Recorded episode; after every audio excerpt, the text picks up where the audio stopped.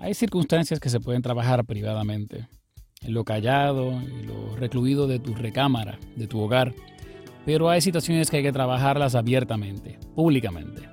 Hay que traer a las personas concernientes y hay que convocar asamblea. ¿Cuándo fue la última vez que convocaste asamblea en tu hogar? Hoy hablamos de eso aquí, en Pensando en Grupo. Dios te bendiga, te hablo tu amigo el pastor Samuel Esquilín y bienvenidos a Pensando en Grupo. Sabes, una de las historias en la Biblia más emocionantes, por lo menos en mi impresión, la encontramos en Segunda de Crónicas, capítulo 20. Es un pasaje que se puede utilizar hasta para hacer películas de acción de cine, pues es el evento en el cual el ejército de Moab, de Amón y de Seir se ponen de acuerdo para atacar y derribar el reino de Judá. Es la típica historia que es fascinante hasta para películas. Tres ejércitos malos, numerosos, se ponen de acuerdo para hacerle guerra a un pequeño ejército de Judá que está claramente en desventaja. Y que en el medio de esta crisis se encuentra Josafat, el rey Josafat, un rey joven, el rey de Judá.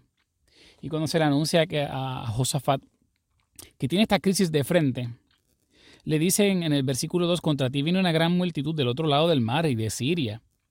Y aquí que están en Hasesón Tamar, que esto es en Engadi. Entonces él, Josafat, tuvo temor y humilló su rostro para consultar a Jehová e hizo pregonar ayuno a todo Judá. Vean cómo Josafat trabaja esta crisis. Y se reunieron los de Judá para pedir socorro a Jehová. Y también de todas las ciudades de Judá vinieron a pedir ayuda a Jehová. Así que desde el Ejecutivo, desde la cabeza de gobierno, hay un llamado para que todos los pueblos de Judá, los alcaldes, las casas alcaldías, todos los centros de gobierno, levanten su voz en ayuda en clamor al Dios, al Dios Todopoderoso, a Jehová. Porque esto es una crisis tan y tan y tan grande que no se puede manejar, no se debe manejar meramente en privado. ¿Y qué dice el versículo 5? Que entonces Josafat se puso en pie en la asamblea de Judá y de Jerusalén, en la casa de Jehová delante del atro nuevo, y dijo, Jehová, Dios de nuestros padres, ¿no eres tu Dios en los cielos y tienes dominio sobre todos los reinos de las naciones? ¿No está en tu mano tal fuerza y poder que no hay quien te resista? Dios nuestro, ¿no echaste tú los moradores de esta tierra delante de tu pueblo Israel y la diste a la descendencia de Abraham, tu amigo, para siempre? Y ellos han habitado en ella y te han edificado en ella santuario tu nombre, diciendo, si mal viniere sobre nosotros, o espada de castigo, o pestilencia, o hambre, nos presentaremos delante de esta casa y delante de ti, porque tu nombre está en esta casa. Y a causa de nuestras tribulaciones clamaremos a ti, y tú nos oirás y salvarás. Y vea lo que está haciendo Josafat esto era un asunto literalmente de gobierno. Y fácilmente Josafat podía haber llamado a sus generales, a sus alcaldes, a su equipo de trabajo y sin consultar nada a nadie en el pueblo, decir, esto es lo que vamos a hacer, esta es la estrategia de guerra, vamos a tener parte del ejército aquí, otra parte allá, vamos a mantener las herramientas en esta área, los recursos en esta parte, podemos proteger al pueblo de esta forma. Pero Josafat no hace eso. Josafat involucra a todo su equipo de gobierno, a toda su plantilla gubernamental y a todo el pueblo. Y los llama a asamblea y le dicen, gente, esto es una crisis tan y tan grande que no se puede resolver privadamente.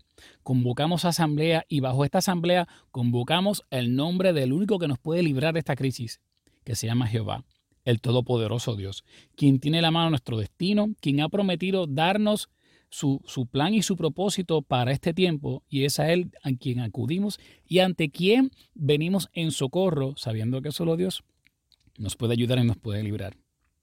Hoy en día hay, hay ejércitos que se levantan contra el pueblo de Dios, todavía en este tiempo.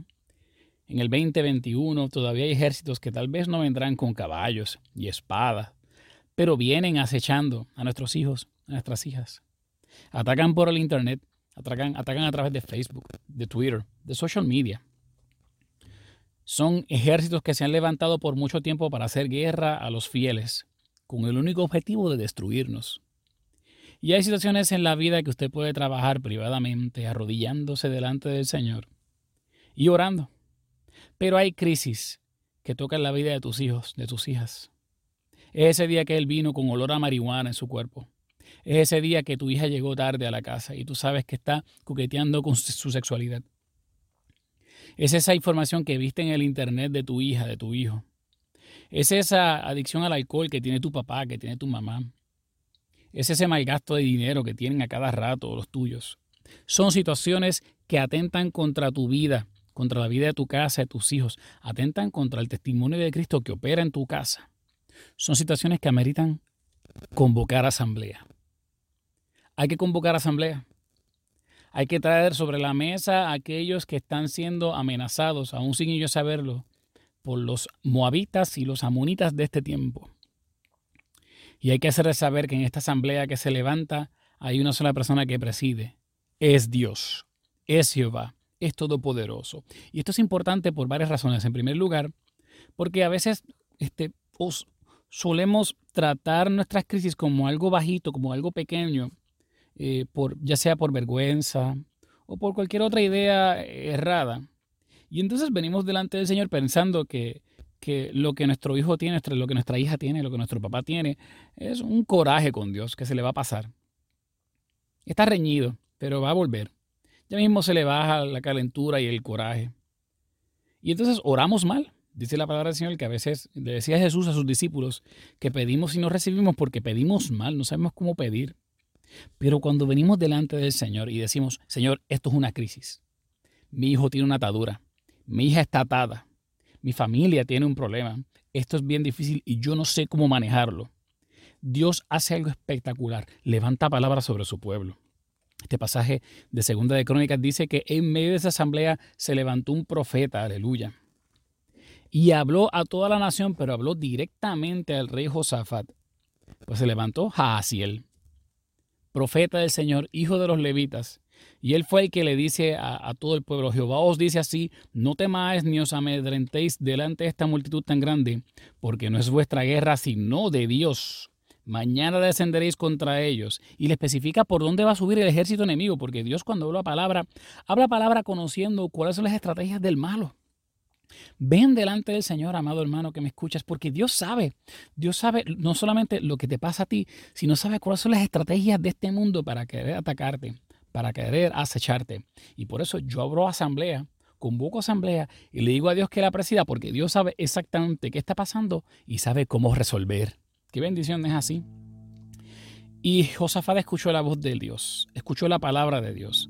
La asamblea completa escuchó la palabra profética y al otro día, cuando salieron delante en alabanza y adoración, se percataron que Moab, Amón y Seir se habían autodestruido entre ellos mismos. En medio del común acuerdo que tenían, el acuerdo les duró poco y los ejércitos que se enfrentaban delante de Dios se destruyeron entre sí y el pueblo de Judá no tuvo que lanzar ni un dardo para que Dios le diera la victoria.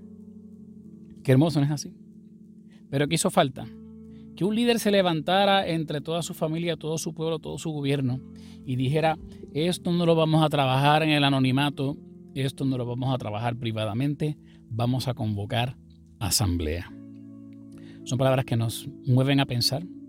Yo te invito en tu grupo de oración, en tu grupo pequeño durante la semana, cuando estén orando los unos por los otros, en las llamadas telefónicas, en, las videoconferencias que hacen, pregúntense entre ustedes mismos, ¿Qué crisis tú estás trabajando ahora que amerita que se convoque una asamblea? ¿Qué circunstancia está pasando en tu hogar, con tu hijo, con tu hija, con tu nieto, con tu nieta, con tu papá, con tu mamá? Que ahora esta palabra te está resonando y te está moviendo Dios a decir, convoca asamblea.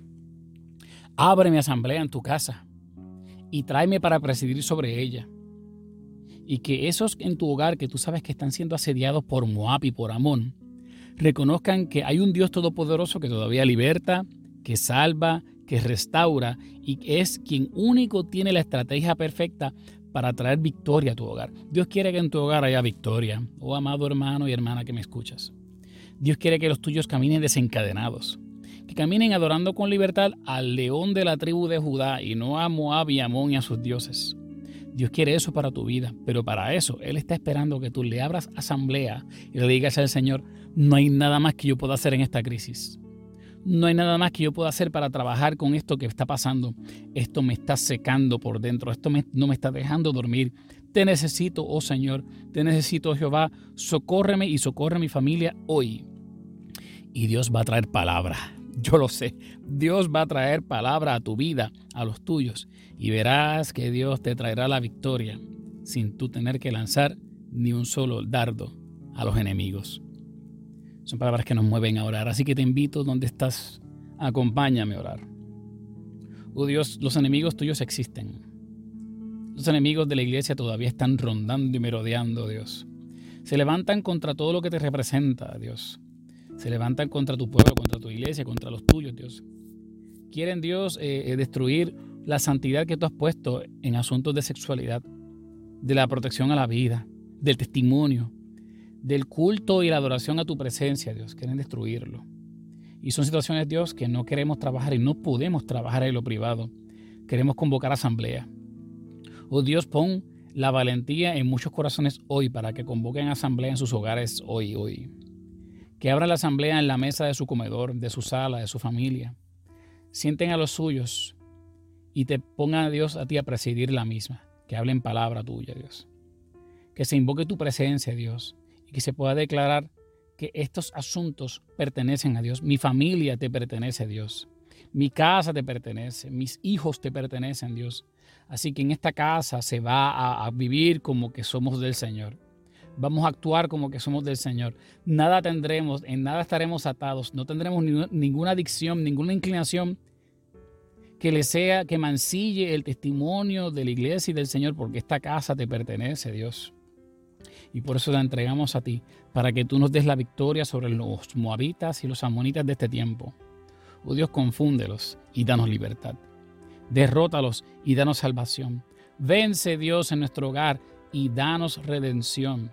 Creemos, Dios, que cuando convocamos asamblea abiertamente, nuestro hogar y aún la gente que está alrededor de nuestro hogar se enterarán que esta casa tú la gobiernas, nuestro hogar tú la capitaneas, te pertenecemos y solamente a ti adoraremos y conforme a ti viviremos. En el nombre de tu Hijo amado Jesús oramos. Amén y amén. Pensando en Grupos, un podcast de la Iglesia Casa de Alabanza y puedes acceder a este y muchos otros episodios y muchos otros recursos que la Iglesia tiene para ti gratuitamente.